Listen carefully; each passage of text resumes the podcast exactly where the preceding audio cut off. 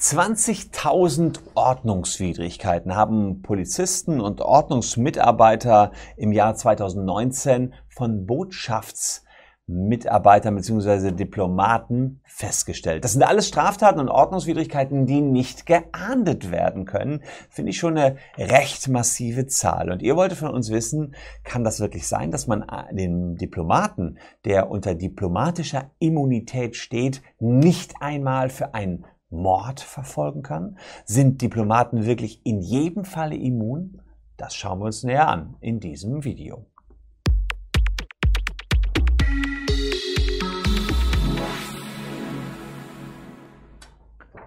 Hallo, ich bin Christian Solmecke, Rechtsanwalt und Partner der Kölner Medienrechtskanzlei Wildeborger und Solmecke. Und vor einiger Zeit haben wir schon mal ein Video dazu gemacht, wann man äh, Diplomaten zur Haftung ziehen kann, heranziehen kann.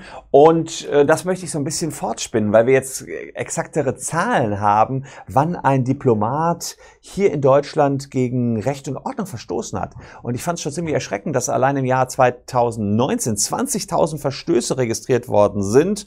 Ähm, am meisten hat die US-Botschaft vor allen Dingen gegen Verkehrsregeln verstoßen. Da ging es um 219 unterschiedliche Autos, die immer wieder verstoßen haben, gefolgt von Griechenland. Eine, äh, dann gab es noch Griechenland, Saudi-Arabien, 80 Verstöße, Russland 157 Autos, die verstoßen haben und Ägypten. Also da gab es so gewisse Autos, die immer wieder registriert worden sind von Diplomaten, die also zigfach wobei es keine Zahlen gab pro Auto, wie oft die verstoßen haben, aber die haben zigfach gegen irgendwelche Verkehrsdelikte verstoßen.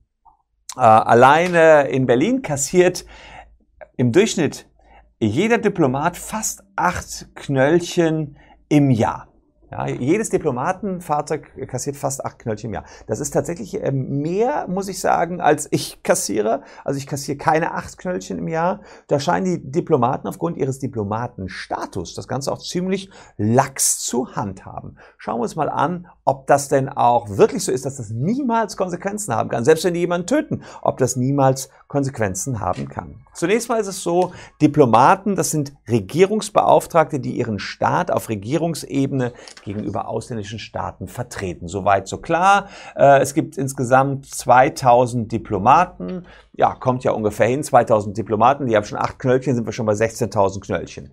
Ohne die Familienangehörige, die auch diplomatischen Schutz genießen können. Sie haben äh, viele Aufgaben. Sie müssen die Kultur ihres Landes hier vermitteln. Sie sollen äh, Touristen helfen, zum Beispiel, wenn die krank sind, wieder zurückzukommen. Sie sollen Inhaftierten oder im schlimmsten Leuten, äh, Falle auch Leuten, die hier in Geiselhaft säßen, helfen äh, bei, sie helfen bei der Aushandlung völkerrechtlicher Verträge. Also Diplomaten haben auf alle Fälle schon ihre Berechtigung. Ja, und es ist auch sinnvoll, dass es Diplomaten gibt. Jetzt sind die Diplomaten allerdings immun. Das ist ein Privileg, was ihnen zugesprochen wird. Äh, sie werden allerdings nicht damit belohnt, sondern sie kriegen diese Immunität, damit sie überhaupt ihren Job machen können. Ja, es gibt verschiedenste Arten von Immunität. Politiker bei uns in Deutschland haben politische Immunität. Sie, die, diese politische Immunität soll Amts- und Mandatsträger vor staatlicher Willkür schützen. Äh, das sind die Abgeordneten im Bundestag. Dann gibt's äh, Staatsoberhäupter, also Regierungschefs, die genießen sogar völkerrechtliche Immunität. Und die Entsandten, also die Diplomaten, die genießen diplomatische Immunität im jeweiligen Gastland. Sie schützt vor Verurteilung durch die Gerichte des Gastlandes. Also, Fakt ist, das ist erstmal der große, große Grundsatz über allen. Jemand, der korrekterweise nach Deutschland entsandt worden ist und Diplomat ist, der kann hier in Deutschland vor keinem Strafgericht und vor keinem Zivilgericht verurteilt worden. Ein absoluter Schutz der Diplomaten.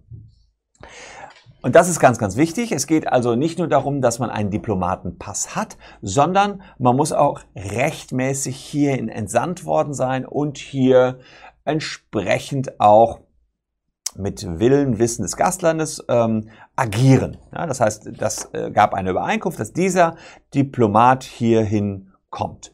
Und äh, es gibt dort eben den Artikel 31 der Wiener Übereinkunft über diplomatische Beziehungen.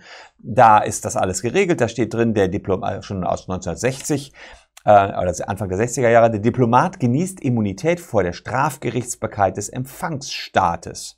Ferner steht ihm Immunität für dessen Zivil- und Verwaltungsgerichtsbarkeit zu. Ausgenommen sind einige Fälle, wenn er selbstständig ist und hier irgendwie einen eigenen ja, noch einen anderen Job hat, so als äh, Freiberufler hier tätig ist oder gewerblich hat, dann kann es ja irgendwie nicht sein, dass man ihn dann nicht verklagen kann. Dann gilt für Zivilgericht in gewissen kleinen Fällen keine Immunität.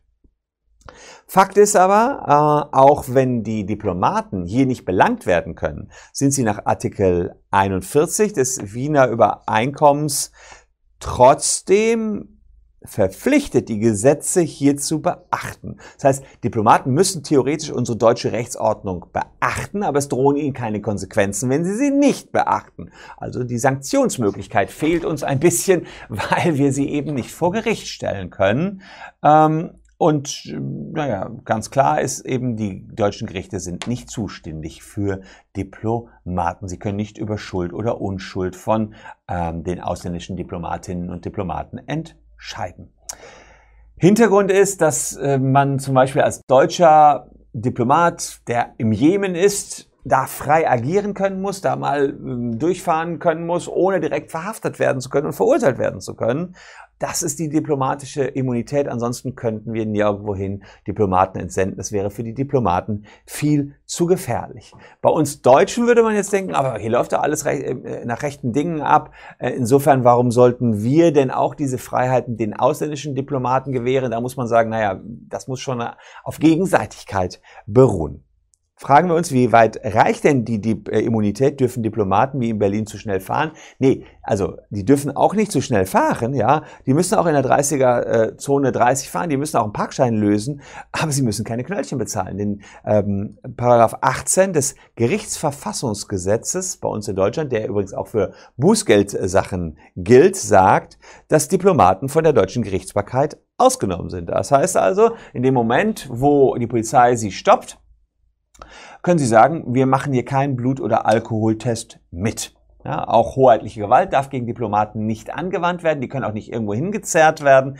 All das klappt nicht. Nur im absoluten Ausnahmefall auf Empfehlung des Auswärtigen Amtes und Beachtung der, des Verhältnismäßigkeitsgrundsatzes äh, und Regeln von Sitte und Anstand und Höflichkeit kann Zwang von, gegen einen Diplomaten ausgeführt werden, nämlich in dem Moment, wo er sich selbst gefährden kann ja, und wo Gefahr für Leib und Leben anderer droht. Das heißt, in wirklich allerletzter Konsequenz, wenn der hoch besoffen ist, kann man ihn von der Weiterfahrt abhalten, muss aber sofort das Auswärtige Amt kurz kontaktieren als Polizist und klar machen, hier droht von ihm eine Gefahr, andere zu töten. Man kann ihn aber nicht dafür belangen, dass er bis dahin schon besoffen gefahren ist. Ist er aber nur leicht angeschickert und hat vielleicht 1,0 Promille und fährt keine großen Schlangenlinien, kann man ihn nicht einmal abhalten davon, weiter besoffen Auto zu fahren. Also schon hart. Dann kann er schon eine gewisse steigernde Gefahr darstellen. Nur wenn wirklich absolute Lebensgefahr für andere besteht, könnte man ihn aus dem Verkehr ziehen und von seiner Tätigkeit dort erstmal abhalten. Was natürlich auch klar ist, äh, ihr könnt jetzt euch nicht irgendwie ein ähm, falsches Kennzeichen, Diplomatenkennzeichen besorgen und dann hier durch Berlin rasen. Da könnte man ja noch auf die Idee kommen, dass Diplomaten überhaupt nicht kontrolliert werden dürfen. Nee, man darf schon als Polizei die anhalten, dann sich den Diplomaten Pass zeigen lassen. Ähm, so, und insofern seid ihr auch mit einem Diplomatenkennzeichen, falls da jetzt der eine oder andere auf die Idee käme, nicht safe. Bei schweren Verbrechen, äh, Mord darf ein Diplomat natürlich auch nicht begehen, aber es dürfen keine Ermittlungen aufgenommen werden.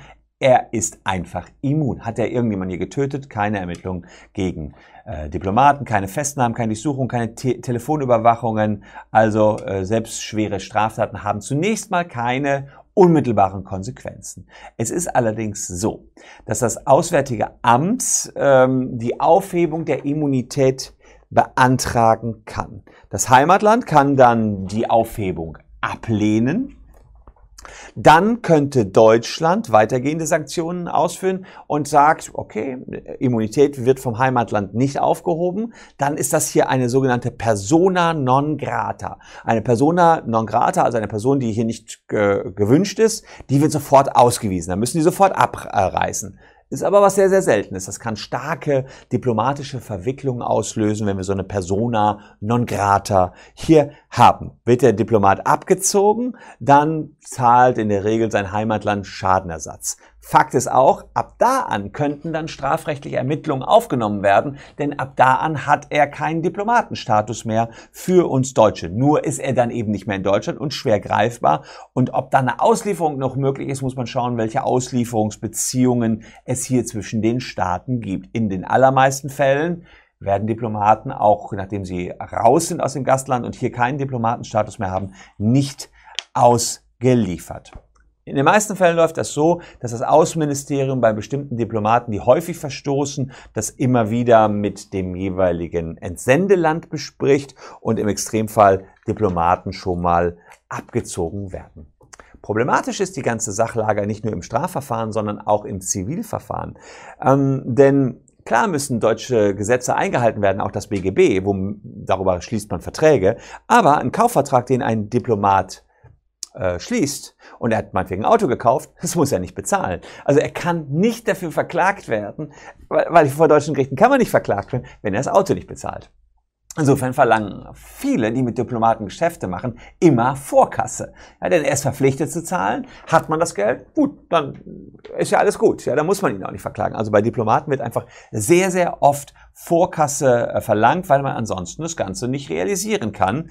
Äh, das ist äh, tatsächlich auch bei Arbeitnehmern der Fall, die unmittelbar für Diplomaten tätig sind. Das hat das Bundesarbeitsgericht schon am 22.08.2012 gesagt. Da ging es um eine Haushaltsangestellte eines Diplomaten, der hat die einfach nicht gezahlt und ähm, ja, musste er auch nicht, weil er gar nicht verklagt werden konnte vor unseren Gerichten. Anders ist das übrigens, wenn man nicht, das, also falls ihr einen Job bei der Botschaft annehmen wollt, nicht, wenn man nicht für den Diplomaten unmittelbar selbst tätig wird, sondern wenn man für die Botschaft tätig wird. Das ist eine andere Situation. Wenn die Botschaft der Arbeitgeber oder Vertragspartner ist, kann man Botschaften verklagen, auch vor unseren Gerichten hier. Ja, also für Gärtner, Schreibkräfte und so weiter ist das natürlich ganz, ganz spannend. Übrigens, äh, was auch ganz praktisch ist, als Diplomat seid ihr hier im Gastland auch von regionalen und kommunalen Steuern befreit, nur nicht von der Mehrwertsteuer und auch nicht von der Erbschaftssteuer. Also äh, relativ weit dieses Privileg äh, für Diplomaten. Das gilt sogar auch noch für Familienangehörige. Also das macht es alles noch viel komplizierter. Die müssen dann manchmal auf Immunität verzichten. Man kann aber nicht selbst auf diese Immunität verzichten als Diplomat. Man muss dann befreit werden. Da würde das den Rahmen dieses Videos sprengen. Äh, aber immerhin, ähm, Diplomaten haben echt weitgehende Immunität und die wollte ich euch hier nochmal deutlich darstellen. Lasst gerne ein Abo dafür da, falls euch das Video gefallen hat. Äh, das spornt an und ich wäre dann gerne auch wieder morgen für euch am Start. Bis dahin habe ich hier noch zwei Videos für euch präsentiert. Schaut euch die an. Würde mich freuen, wenn die euch auch gefallen. Was denkt ihr zu dem Diplomatenstatus? Postet es unten in die Kommentare. Bin sehr auf euren Input gespannt. Danke fürs Zuschauen. Tschüss und bis dahin.